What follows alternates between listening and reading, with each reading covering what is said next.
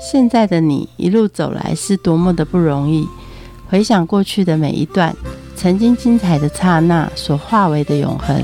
你一贯的任性是前任宠坏你的，成就此刻美好的你是前任送给现任的祝福礼物吗？欢迎收听《谁教会我的一件事》，我是贝大小姐，我是 Rico。哎，你看我在收房间的时候，我找到了这一张林慧萍第一张专辑《王希》，这是我生命中的第一张卡带，哎。所以那时候你都听他在干嘛？写功课啊，这样会写得好哦。都在听音乐，在背歌词。因为那卡带那时候很麻烦呢，要一直倒带来倒带去，倒带来倒去，因为能听的就只有 A 面第一首和第二首。怎么会？我跟你讲，那个才宝贝，你好不容易存一百二一张卡带，你买的那是你的生命呢，你真的要。从 A 面的第一首到 B 面的最后一首，十首歌都要可以背起来耶。那你不是收音机打开就好啦？有中广音乐网，他会帮你播所有的音乐啊。可是他不能选歌啊，他歌单是他排给你的。他们都用什么排？主打歌啊，所以你根本不用买啊。他们在打歌的人通通都会排啊。我那时候真的靠排行榜生活哎，把那歌听一听也就够了，还买唱片。哎，那不一样好不好？真的，我跟你讲，那以前有一张卡带多拽，你知道吗？有。CD 比较拽吧，有卡带有什么好拽的？那是后来的玩具好吗？哎，可是我以前真的很佩服那些编排音乐的人哎，他可以排到你想听的歌都有，收钱的吧？你以前就这么做自入的吗？我不知道，我猜的。我以为自入是现在这年头才蓬勃发展呢。我们有认识音乐编辑，我们还问他他收了多少钱来帮我们大家排这些东西。他已经可能住别墅了，你还请得到他？他可能跟张惠妹一样嘛，住信义之星了吧？没有，没有，没有，没有，没有，没有，住在很平民地方。好。我们欢迎音乐编辑小鸡。Hello，大家好，我是小鸡。小鸡，你现在做音乐编辑大概有多久了？呃，其实我是最近才刚进去的，只是说过去都刚好在做音乐产业这一块的部分，最近刚好就是有幸可以做呃音乐编辑这样。那我们来聊聊你最近的上班时间都在干嘛？听音乐打混，如果可以这样的话，我就觉得很好。可是听音乐是的确是每天都要听，因为每天都有很多新歌会进来。刚刚有提到就是排歌的部分的话，所谓自录这一块，当然还是会多少会有啦，但是有时候会有呃我们个人。编辑的私信，就是用我们自己呃，可能觉得还不错，我们的品味，哎这样讲会不会很拽？就是我们觉得不错音乐，然后推一样推荐给大家，这样。哦，所以你知道吗？歌要红啊，你不用去塞钱给小编，就是不用塞钱给音乐编辑，要让他爱上你。所以深蹲下去减肥皂要塞很多钱。不用，大家都可以站着把钱挣了，不需要那一挂。什么样的音乐你推荐给大家？什么音乐不推？呃，其实我们应该说，就是我们每天可能会有一些主题，这些主题我们就会根据，比方说，呃，通勤的时候啦，或者说早上起床的时候去喜欢听什么啦，或是傍晚的时候大家在小酌的时候可能会需要怎么样的音乐，那我们就根据那样的情境，然后去找一些适合音乐塞进去。那不是有 KK 曲风就好了？要你干嘛？他不是都有了吗？当然，的确就是 那种。所谓自动化的东西，或是呃，现在大数据嘛，对对对，大数据推一些相关的东西给你。可是真的人去编辑的这一块，还是会比较人味的部分。比方说，像我们听懂歌词，那听懂好像白痴，对，我们就听歌词嘛。那如果歌词有相关的话，就是也会放到里面。因为如果像刚刚讲大数据编歌的话，可能没有办法编到那么细，就里面有些情感的部分，可能还是需要透过我们去。还有个问题就是，如果你太依赖大数据，其实我们会变成一直听同温层的音乐，没错，还一直放送，然后。听不到，所以你的听的音乐类型应该很广。对，大概听哪些类型？按照我自己喜好，我还是比较喜欢听一些朋克，或是比较重一点摇滚的东西。可是呃，有时候也会想要听一些比较放松、比较 chill 的音乐。我其实听蛮多的啦。最近因为刚好嘻哈也蛮红，开始听各国的，我不是只有听。就是中文的，那其他国家的喜好都会就是音乐都会听一下，所以并不排斥任何的曲。对，没错。然后但是编排的时候还是要看那个时段或者那个听友做了一些什么事情。没错。很容易造成大家如果锁定你的频道的话，就不会造成那种音乐偏食挑食。对对，没错没错，就是要喂食给大家。因为其实我们有观察到，就以前在音乐产业的时候，有一些音乐人会有跟我们说，就觉得台湾的听众就是可能在对于音乐包容这一块，可能还是会比较有点偏食的状态，所以他们还是。是会希望就是自己在做音乐的时候，还会加入其他更多的其他元素，然后让大家看到更多不同的自己。我觉得如果就是我接收到这兴趣学的话，那我也希望就是可以就是透过音乐，然后传更多不同的曲风给大家，然后让大家可以知道营养均衡一点，对，就不要不会偏食。那你最近会推荐什么样的音乐？哦，最近的话，我个人非常喜欢一个日本乐团，然后它叫日文的念法叫 King New。这个团他们还蛮奇葩的，就是他们才出道大概两年多左右，现在就已经爆红，就是他们有登上日本的呃 Fuji Rock，然后它是一个蛮指标性的音乐季，然后也上了红白。他们呃今年的二零二零跨年就是他们上红白，他们有一首歌叫做《飞行艇》，那这首歌他 MV 就一个小朋友，然后戴着一个王冠，横横冲直撞。那最后他其实是想要表达是说，就是一个小朋友从一个比较懦弱状态勇往直前，然后最后变成一个国王，或是达到他想要的目标。我觉得这首歌蛮励志的。音乐编辑上班的时候可以听音乐啊，这么的爽圈，你 是从什么时候开始站到这种的爽圈？呃，因为我大学的时候其实也不是念音乐相关的，然后那时候我就是参加音乐性社团，我从那时候就知道自己对音乐这一块还蛮有兴趣。毕业之后就因缘际会之下就到了第一份工作，呃，是 Rossi Rocker。那时候呃，我在里面担任的是采访编辑，那时候主要做的事就是采访那台湾的乐团，那同时也会翻译一些国外的文。就是在做这一份工作的中间，我就觉得获得非常很多成就感，然后我自己也非常喜欢这份工作。那后来就是也是慢慢走到这里这样子。通常采访乐团都会问乐团什么问题啊？是不是我们认为的就是这样啊？什么音乐创作的理念是什么啊？这是一定要问，对，一定要问的东西。可是是问来问去的那几题吗？还有什么？这首歌的故事是什么啊？你想要表达的是什么啊？对对对，就是这这种这种的确是一定会问问题，但我们每次问最后结论大家都不一样，这是我也觉得访谈最好玩的地方。印象深刻的哪有哪些故事？那时候最红的乐团是什么？呃，我在做那份工作的时候，台湾独立乐团已经算是蛮蓬勃在发展。那时候访蛮多，像现在大家知道灭火器啊，或者是之前哇，你防护灭火器还没出道之前呢？没有啊，没有，已经出道了，那时候已经蛮红了，好不好？对，然后很多啊，什么四分位也有，各种老师，呃，小印老师啊，那个就是夹子的小印。对，所以你之前的工作每天都在见偶像哦，类似 类似，好爽啊！哇，当时如果拍下照片来的话，现在都可以勒索。我也希望可以勒索，没有啦，没有，就是都抱着那个尊敬的心跟各位老师们交流。大家一开始虽然都在问这些理念东西，可是最后我们可能就是在聊到一些呃台湾的音乐环境等等，然后大家都有各自不同看法，因为自己的年纪跟经历什么都不太一样。我就觉得还蛮有趣的，可以看到或听到现在他们目前感受到就是音乐环境的状况。所以你就带着那个养分继续往前走。没错。你介绍了那么多的乐团之后，你会介绍什么乐团给大家听？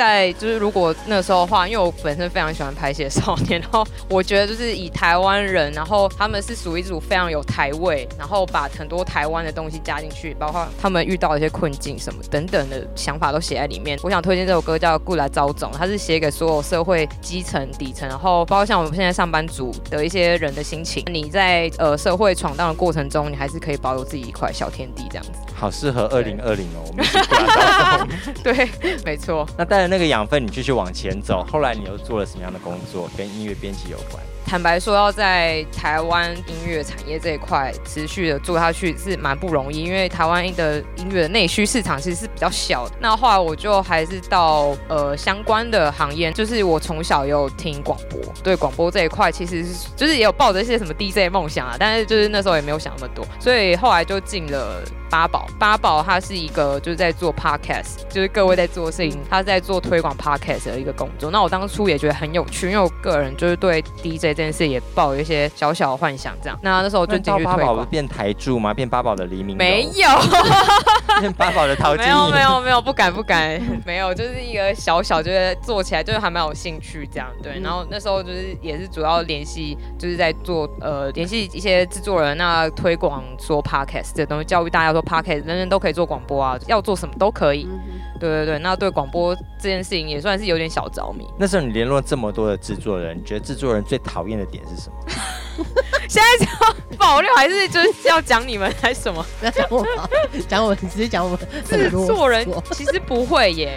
坦白讲，我我我觉得我遇到所有制作人，我觉得都好的。现在现在真的没有狗腿，可是我真的觉得，其实基本上就是我们产品的东西，其实都一直不断在进步啊。那时候就是有在想要寻求大家，然后我们还反而比较感谢制作人愿意给给我们一些建议。应该不是说讨厌的地方，应该说那时候可能会稍微对广播就是要怎如何制作这些知识可能比较不懂的地方，那我们就那时候需要一直做教学。我觉得这都是 OK 的，完全没有所谓讨厌。那这么多节目，你觉得最好听的节目是什么？当然是失败好滋味，顺便偷自录这样。不会，不会，我觉得对，很棒很棒，这就非常适合做主持人料。八宝里面的学习是什么？最大就是让我可以就是自己去做节目这件事情，然后给我很大的空间去去发挥。那里面我也有很多，就是也遇到就是你们就是两位，就是觉得就是培育也不是培育，就教会大家做。这件做这件事情，我觉得还蛮开心，就是也算是这种成就感。如果要推荐的歌的话，我觉得刚才想要推，也是我非常喜欢的团，他是他们就是分分合合很久了，是透明杂志。然后他们最近就是要复出，这是从大学那时候最喜欢的乐团。他们有一首歌叫《我们的灵魂乐》，对，然后这首歌就是也是写给虽然已经就是我们现在年纪大家增长，可是就是他还是有非常有青少年，然后有自己的想法的一首歌曲。那个哦，就是老归老，但是心里还是年轻对，还是有自己的一些初中的东西。对，这很适合小贝阿姨听。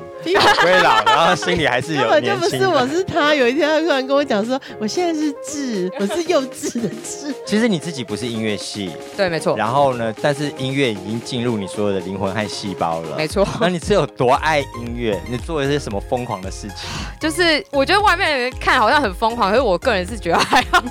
例如什么？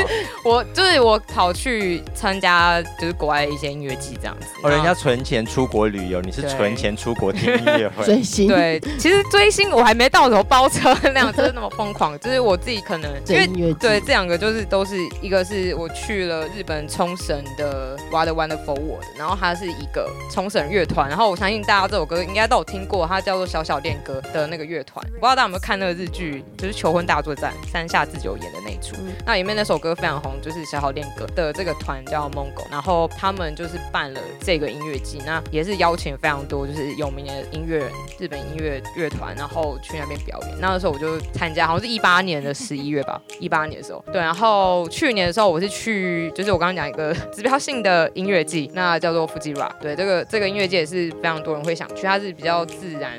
爬山的途中可以听到很多音乐的部分，对，然后有人在边爬山边听。对，他就是在一个山区，他就在那个山区，然后所以我那时候也是非常狼狈，我那时候全身上下的装备应该有对，就是三四公斤嘛，因为我背椅子，然后还有自己的东西，然后帽子，然后呃鞋，因为鞋子有时候雨鞋什么的，就是一大堆东西，然后就是去那边到山上，然后就听歌这样。所以不是富士山，因为不是不是，就大家好像都以为是富士山，但不是，他在一个地方叫。星系就是产米的 盛产的地方，嗯对。然后那时候是我一个我自己一个人去，然后去外面找朋友，对。然后就是也是跋山涉水，就是搞得非常很狂。然后而且山上的气温其实变化非常大，我可能上去的时候白天三十度，然后晚上要回去的时候是要十度，那时候差点失温，超冷的，冷到不行。对，可是也是有非常多美好回忆的。这还能边爬山，他们还边唱哦。音乐季是这个样子，它是会有规划一个区域，然后有非常多舞台，他们就是这个音乐季。它是在山区，你要从一个舞台到移动到另外舞台，你可能要走二十分钟，然后就是在它可能是山路，可是它都会铺一些木头啦，让你比较好走一些。但你还就是要一直爬。那同时在爬的时候，每个舞台可能有时候都有在表演，在爬的时候就可以听到一些表演的部分。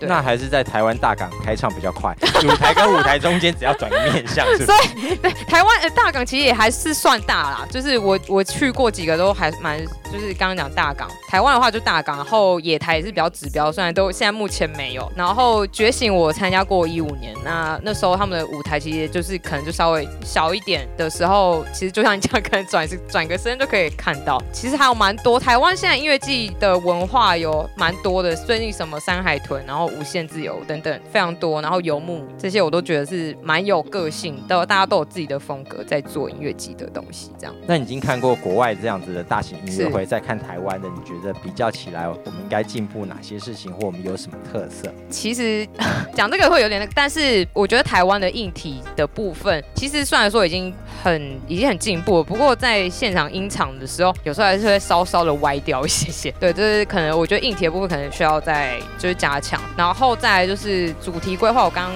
有讲到，就是虽然大家的个性都很鲜明，每一个音乐季都有自己的特色，不过他们邀请的乐团其实大部分都一样，所以你就会觉得说，那我今天参加的音乐季，它主题可能是哦，比方说它游游牧就是比较自然的，那可能大港它就是海港海海港边，刚刚讲山海豚它可能都请重金属，可是你这几个音乐季里面，他们里面的乐团有时候就是都会是一样，那这个部分可能就是乐迷就会觉得说，哎，那我今天来听可能都一样乐团，对他们来说可能会有点不知道，就说在听什么，可能一整个年度选一个重要的，对对对，然后他们会，我觉得对，就会变这样，就是没有办法说有很有效的区隔差异化这个东西的特色，对对对，就是可能需要把自己的特色就是再做出来，这是我觉得比较需要改的地方。那在氛围上面呢？氛围我觉得每个都营造的非常好，老实讲，就是去到每一个地方都还是可以感受到很放松，就可能因为大家都在喝酒吧，就是我觉得就就是比方说从门口开始，然后一些小细节，很多东西都可以感受到。其实台湾现在做这块已经算是蛮成熟了，我觉得其实也没什么好挑剔啦。对，会帮我们分析一下台湾目前的音乐产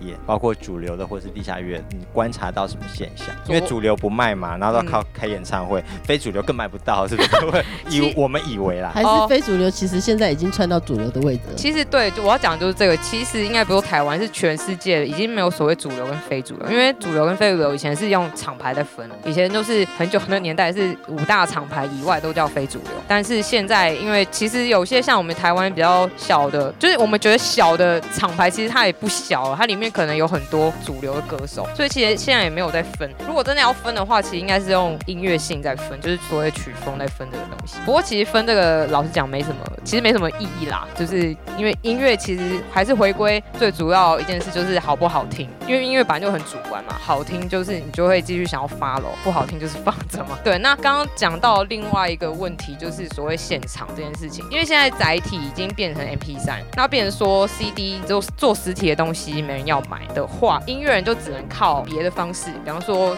表演或者卖周边这这样的方式在在赚钱。我觉得是就是获取利益的方式转变，就其实也没有什么坏的现象。就是我觉得其实现在音乐产业算是比起以前已经算，我觉得算好一点了。就当然是买载体这件事情当然是缺少，可是它是用现场这件事在补足。就只是一个变化而已。可是我记得我在我年轻的那个时代，是 台湾的音乐啊，在在亚洲的国家来说，算是很很领头羊的。对对。可是，在现在的这个时候，是我们的音乐地位有没有改变？所以亚洲区来说吗？亚洲就好。音乐的部分的话，就是大家都会可能觉得说，中国现在好像有起来还是什么的。其实我觉得中国他们的的确他们的硬体，还有他们的比方说所谓的节目那些。他们那些所谓值跟量都其实都有稍微对起来蛮多，但是以就是软实力，就是以作曲、编编曲还有呃制作这方面，还是台湾比较占上风。仔细的看，他现在唱的几乎都是还是我们以前什么周杰伦呐，还是林俊杰，而且都都是以很久以前的歌，不是他们现在新歌。那要代表说，他们现在自己本身要产出新的东西的时候，其实那个值他们还掌握不太到，因为他们对文化这一块可能还没有开始发芽。我觉得他们。虽然就是硬体有起来，是起来蛮没错，可是纸这个部分他们可能还在需要加强。对，然后台湾的部分，我个人是觉得还还是蛮不错的啦。对于像来势汹汹的韩流哦，韩流吗？韩流这是无可厚非，他们他们真的非常厉害，我觉得很佩服他们。我觉得在音乐产业这块，我非常佩服他们，因为我自己本身有时候会看那个 Billboard，就是那个西洋的排行榜，它是用曲风在分所谓所有的艺人东西，那他们有特别设一块叫做 K-pop，就会很就会很。惊讶就是说，哎，J-pop 就是日本的流行，已经从风靡多少年，他们为什么没有起来？为什么是现在是 K-pop 在那边？我们之之前就有一些朋友又就分享，我觉得这也蛮有趣。日本其实他们非常锁国嘛，他们在音乐这一块或者版权这一块，非常照顾，就是他们不想要让他们这些东西外流给其他，就就变成说这东西好的东西都留在日本，然后都没有销到国外。那我们国外想要买的，就算想买也买不到，那这东西就局限了他们自己的脚步。可是 K-pop 就不一样了，K-pop 就是啊，我就是丢啊，丢丢。YouTube，然后让大家点，让大家看，他有没有就是限制说你艺人不给什么东西，只要是艺人，然后乐迷想要的，全部都给，海外全部都给他们，那他们也成功的做到，像那个什么江南 Style 那些那些东西，就直接风靡到国外，那一炮而红啊！这个东西我觉得他们蛮厉害的，真的蛮厉害，他们真的有去算，而且哦，我是听一个之前访访到一个，他是做类似呃乐器行的，但是他本身对编曲也有点概念。那他们有一天我们就很无聊，我们就拿了《江南 Style》跟谢金燕的姐姐，就是把这两首歌放在一起，同时播出来的时候，我们就发现他们真的有去算那个拍子，他们有去算说哪一个拍落下的时候，我们会最人类的情感会最兴奋。对，就是你那两个一放下去，真的是天差地别，完全不一样。哇，对，就是我觉得很酷，就是他们真的有在精算这些东西，然后觉得说人类听到什么样的歌他们会最嗨，所以我觉得他们有认真的地方，这是值得就是学习跟敬佩的部分。你从一个乐迷，然后变成一个乐评哦，我不是乐评，不要不要不要，拜托不行。你自己有没有变成组团 乐手的的梦想？一定会有啊。然后大学，所以大学的时候就比较闲嘛，然后就有组团。可是就那时候真的是好玩。然后我自己本身就学鼓，因为我从小就非常喜欢，就是我觉得鼓手很帅，然后我就想学。最后学一个四不像 的，然后就是学一学有，不是因为你坐在鼓，因为你打不到最远的那个鼓啊。大家你知道鼓可以拉紧吗？你知道可以，就是可以根据人的身高去排，好不好？就是我打不到都拉过来。而且到时候整个结束的时候，介绍鼓手，哎，鼓手在哪里？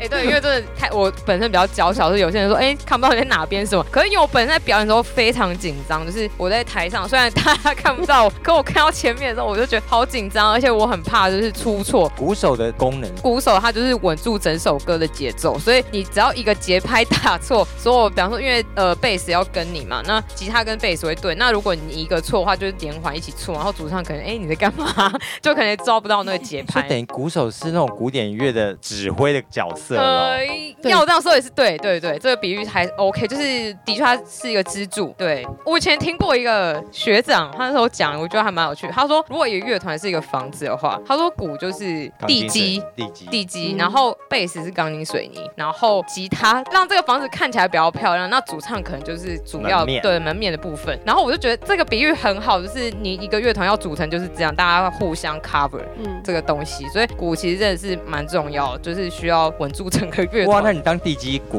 对，我就地地基鼓。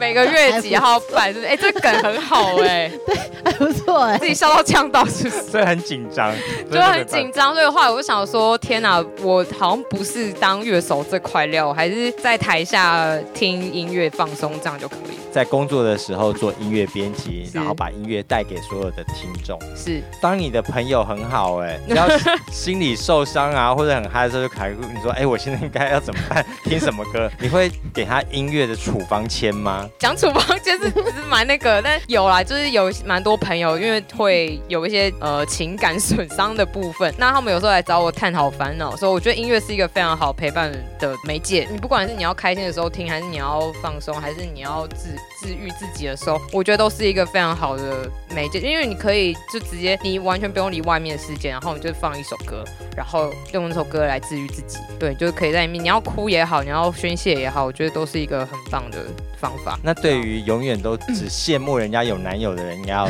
你该要放什么？在说我吗？我没有羡慕别人有男友。他说他啦，哦，有你吗？他自己哦，一直羡慕人家有老公的人怎么办？这首歌拿回去要听什么歌？一定要配温开水。歌有多长就喝多久。对，不用羡慕啊，我觉得可以这样好好好好做自己。对啊，励志他一下好了。那或者是开个开首歌找错人的。